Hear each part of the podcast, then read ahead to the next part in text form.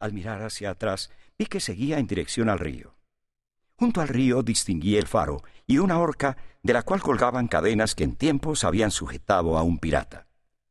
Mi hermana, la señora Joe Gargery, era veinte años mayor que yo y se había ganado una gran reputación porque me había criado a mano, es decir, con biberón. Pero como tenía la mano fuerte y pesaba, así como muy arraigada la costumbre de ponérnosla encima, a su marido y a mí, suponía que Joe Gargery y yo habíamos sido criados ambos a mano. Joe era un hombre rubio, apacible, amable, fácil de tratar, sencillo y entrañable.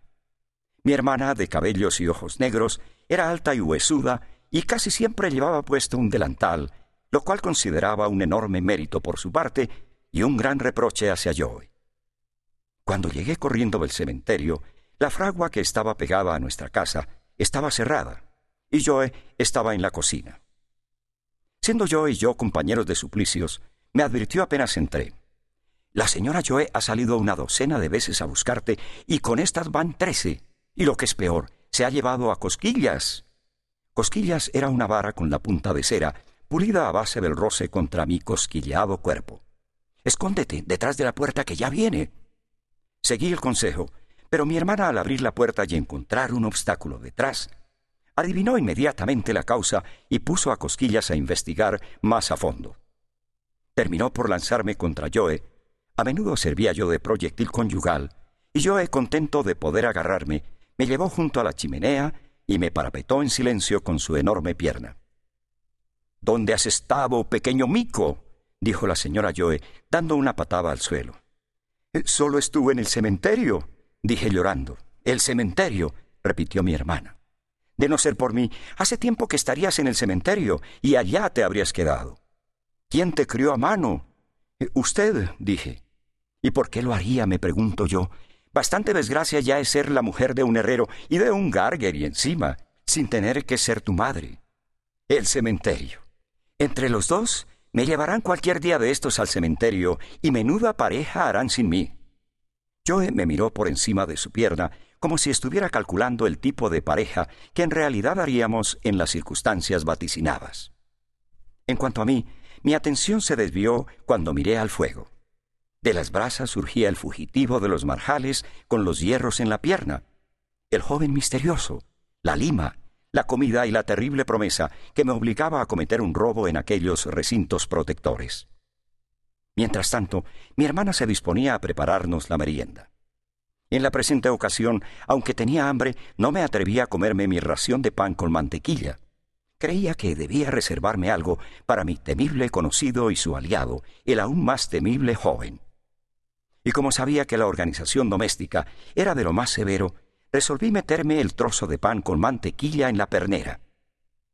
Era costumbre que yo y yo comparáramos la manera en que mordíamos nuestras rebanadas, pero esta noche, cada vez que me invitó a entrar en nuestra amistosa competición, me encontró con la taza de té sobre una rodilla y el pan intacto en la otra. Aproveché un momento en que yo acababa de mirar y me metí el pan por la pernera. Era evidente que yo estaba intranquilo por lo que suponía una pérdida de apetito en mí, pero cuando sus ojos se volvieron a posar en mí y vio que mi rebanada había desaparecido, su asombro fue tal que mi hermana no pasó por alto el hecho. ¿Qué pasa ahora? dijo. Pipi, chico, me dijo Joe, te va a dar algo. Se te va a quedar pegada. Sabes que somos amigos y que yo sería el último en chivarme, pero semejante engullimiento. ¿Con qué engulliendo la comida? gritó mi hermana. ¿Sabes, Pip? dijo Joe. Yo también engullía cuando era niño, y he tratado a muchos engullidores, pero jamás he visto engullimiento igual, y es un milagro que no hayas muerto de engullición. Mi hermana se lanzó sobre mí y me levantó por los cabellos sin decir más que las terribles palabras Ven que te voy a medicar. Por aquel entonces, alguna bestia médica había revivido el agua de brea como excelente medicina, y la señora Joe tenía una fe en su eficacia proporcional a lo desagradable de su sabor.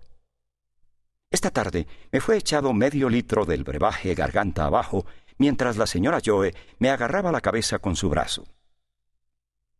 La conciencia es algo terrible cuando acusa a un hombre o niño. Más si, en el caso del niño, ese peso secreto colabora con otro secreto en la pernera, doy fe que se convierte en un gran castigo. Era Nochebuena, y de siete a ocho yo tenía que revolver el budín para el día siguiente. Cuando terminé, fui a calentarme ante la chimenea y escuché unos disparos de cañón. Un preso se escapó anoche, dijo Joe, y parece que ahora disparan para avisar de otro. Eh, ¿Quién dispara? pregunté. Menudo preguntón, dijo la señora Joe. Señora Joe, insistí, ¿de dónde vienen los cañonazos? Pues de los viejos pontones. ¿Qué son los pontones? Eso es lo malo de este niño.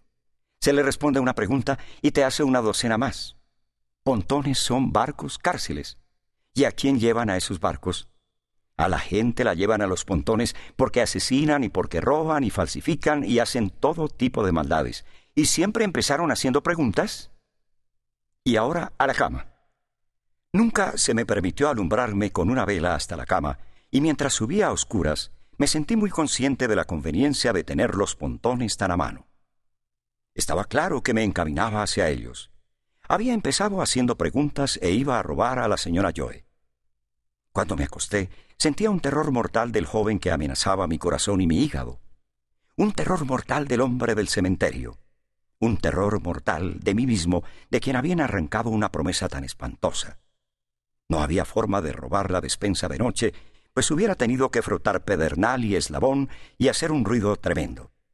Por eso tuve que esperar hasta que vi a través de mi ventana que el inmenso manto de terciopelo negro estaba surcado de gris. Entonces me levanté y bajé las escaleras. Robé un poco de pan, cortezas de queso, frutas picadas, un poco de coñac de una botella de piedra que rellené con un líquido que había en una jarra en el armario de la cocina y un precioso pastel de cerdo. En la cocina había una puerta que comunicaba con la fragua. La abrí y cogí una lima de entre las herramientas de Joe. Luego cerré y corrí hacia los brumosos marjales. Era una mañana húmeda de escarcha y la niebla se hizo aún más espesa cuando llegué a los marjales. El ganado se me venía encima con la nariz humeante exclamando Hola, ladrón. Y un buey me miró de manera tan obstinada que le farfullé No pude evitarlo, señor, no lo robé para mí. Con todo esto, me iba acercando al río. Conocía bien el camino hacia la batería, pues había ido allí un domingo con Joe y él, sentado sobre un viejo cañón, me había dicho que cuando fuera su aprendiz nos lo íbamos a pasar en grande ahí. Sin embargo, en la confusión que la niebla creaba, me encontré demasiado a la derecha y tuve que retroceder por la orilla del río. Acababa de cruzar una zanja cuando vi al hombre sentado ante mí. Estaba de espaldas, con los brazos cruzados, y cabeceaba hacia adelante vencido por el sueño. Pensé que se pondría más contento si me acercaba inesperadamente con su desayuno, así que caminé con sigilo y le toqué el hombro. Se levantó de un salto y... era otro hombre. Sin embargo, también vestía de gris y llevaba un hierro en la pierna. Me soltó un juramento e intentó golpearme, pero se tambaleó. Después se adentró en la niebla tropezando. Ese es el joven, pensé, y el corazón me dio un vuelco. Poco después llegué a la batería y ahí me estaba esperando el hombre al que buscaba, abrazándose el cuerpo y cojeando aquí y allá. Esta vez no me puso cabeza abajo para obtener lo que yo tenía, sino que esperó mientras abría el paquete que había hecho y me vacié los bolsillos. Todo el tiempo temblaba de manera tan violenta que le supuso un esfuerzo tremendo mantener el cuello de la botella entre los dientes sin romperlo de un mordisco. Después tragó, o mejor dicho, engulló con precipitación, mirando de reojo a todos lados, como si temiera que alguien pudiera venir a robarle el desayuno.